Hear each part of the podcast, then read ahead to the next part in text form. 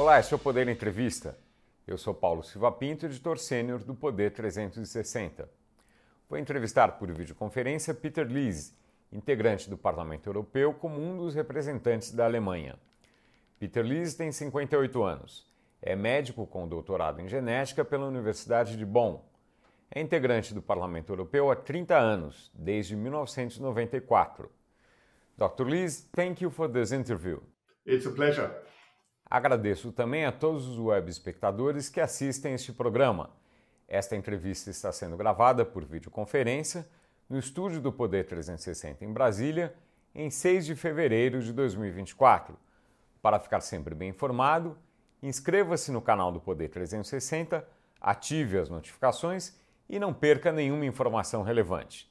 A entrevista a partir de agora será em inglês. Dr. Lise, Vapes became widespread in Europe in the last 10 years. What is your assessment uh, of the regulation on, the, on this issue? Yeah, um, that, is challenging. Um, first of all, it's very important for everybody to understand that smoking cigarettes or cigars, so smoking tobacco, is the most dangerous that you can do for your health. And to quit smoking is the best you can do. Nothing else, um, like sports uh, or um, not drinking too much alcohol, is also important. But nothing is better than to stop smoking, and nothing is more dangerous than smoking. And that's why, for heavy smokers, it's a good alternative to go to e cigarettes and vapes because they contain the nicotine. Yes, that is the reason why you are addicted. But all the other stuff, the dirty, dirty stuff, the dangerous stuff that is in cigarettes, is not in e cigarettes or vapes. And that's why for heavy smokers, it's a good alternative when they are not able to stop completely. On the other hand, we have the problem that young people, children, start with the vapes, they become addicted, and then they go for the normal cigarettes over time. That's unfortunately also the other coin of the medal. And that's why we need to regulate uh, the e cigarettes in a way that they are attractive for heavy smokers, but that they are not attractive for children. What should be done to, to, to avoid that uh, uh, new uh, people who never smoked before start uh, using vapes? I think uh, the flavors are important.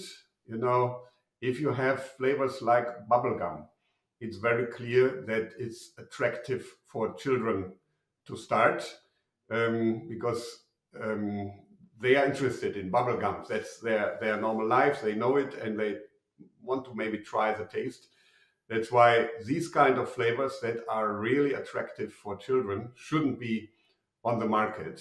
On the other hand, we shouldn't be too restrictive. You know, I tried to convince my own wife to quit smoking.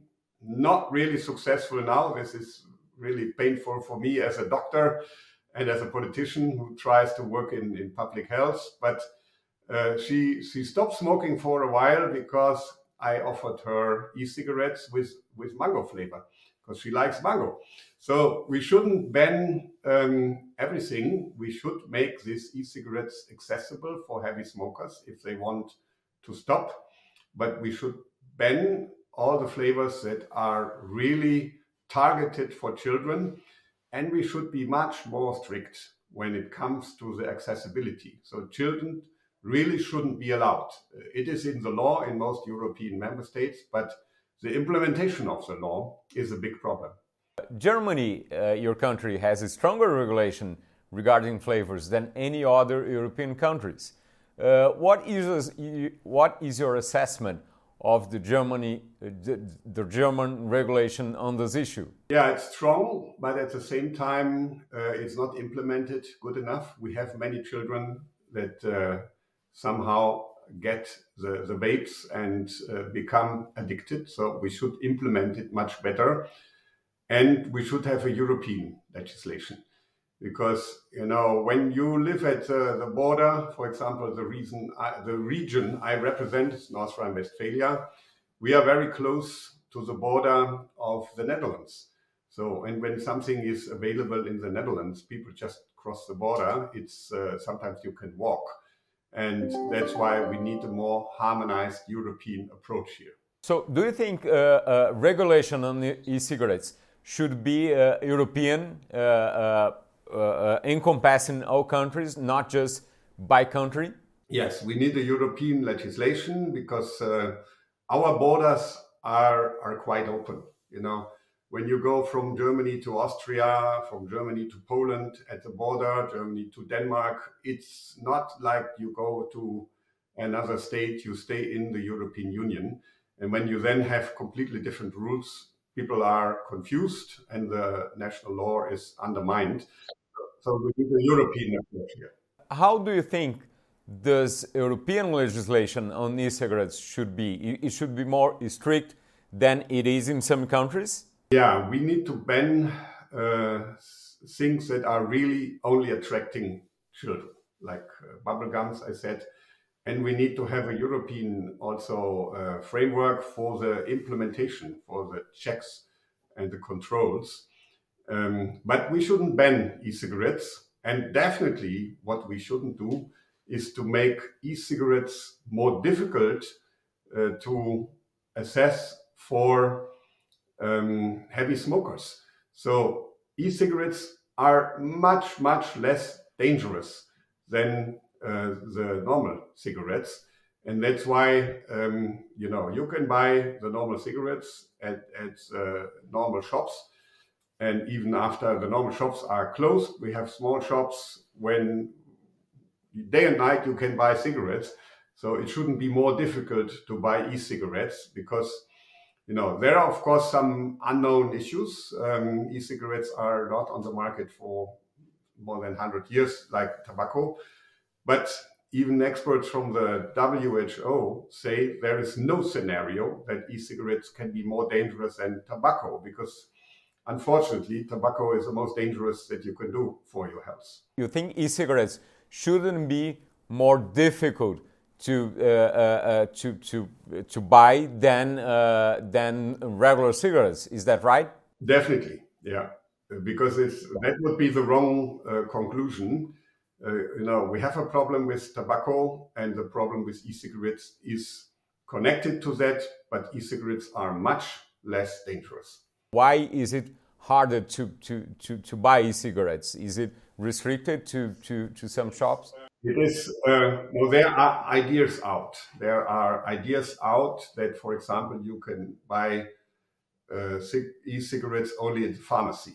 And that would be a nonsense when you can buy day and night in the normal shops the cigarettes, but the e-cigarettes only in the pharmacy. So this would be really contra, uh, contradictory, counterproductive, and that's why I'm against these kind of proposals regarding the, the, the, the, presentation uh, of e-cigarettes uh, with uh, colors and, uh, and everything, do you think it should, should be different or uh, the, the, the, package, I mean? Uh, do you think the package should, should be different? There should be restrictions to that or not? Also here, we shouldn't put them at the same level than normal cigarettes. Of course, we have very strict rules. Normal cigarettes you need um, a warning and also pictures that warn how dangerous that is. And we shouldn't put e-cigarettes at the same level. It should be, you know, it, there should be clearly um, outspelled that it's not for children. That that is very important. But I don't think we need the same kind of warning with pictures on e-cigarettes because uh, it, it wouldn't be scientifically right. So if you, for example, have the picture that um, that normal cigarettes create lung cancer, e-cigarettes don't do that, according to the evidence that we have now. E-cigarettes uh, do deliver nicotine. Uh, uh, do you think it brings about any kind of uh, regard, uh, any kind of concern regarding health? I mean, should it, should it be uh, regulated somehow? to uh, to lower it or to control that? Yeah, nicotine is a problematic substance because it makes you addicted. So, and that's why it's much better to not have any nicotine in your body. Um, on the other end, all the other effects of smoking cancer, heart attack, stroke that is all connected to other parts of the cigarettes. And that's why this risk, according to the knowledge we have now, is not linked to the, to the e-cigarettes. And that should be clear in any kind of warning, in any kind of communication. The best thing is you stop smoking and you don't use any kind of nicotine replacement products. But the second best is to go for e-cigarettes. You said there should be uh, European regulation on this issue. Uh, what are the prospects of that? Uh, uh do you think uh, uh, it can be done in soon, sometime soon? Yeah, I hope. Um, so it is in the planning of the European Commission. They don't have announced an exact date. And there, the problem is the devil is in the detail. Yeah, we should really protect children, but we shouldn't um, make it too difficult for heavy smokers to, to use this uh, product. And there's a thin line. So, um, and that's why they take some time and will propose something, hopefully, that is really balanced. Dr. Peter Lees, thank you very much for this interview. Thank you. Bye. Agradeço também a todos os web espectadores que assistem este programa. Esta entrevista foi gravada por videoconferência no estúdio do Poder 360 em Brasília, em 6 de fevereiro de 2024. Para ficar sempre bem informado, inscreva-se no canal do Poder 360, ative as notificações e não perca nenhuma informação relevante. Muito obrigado e até a próxima. Poder Monitor, a ferramenta mais completa para monitorar os três poderes. Acesse agora poder.cc/monitor e ganhe 30 dias grátis.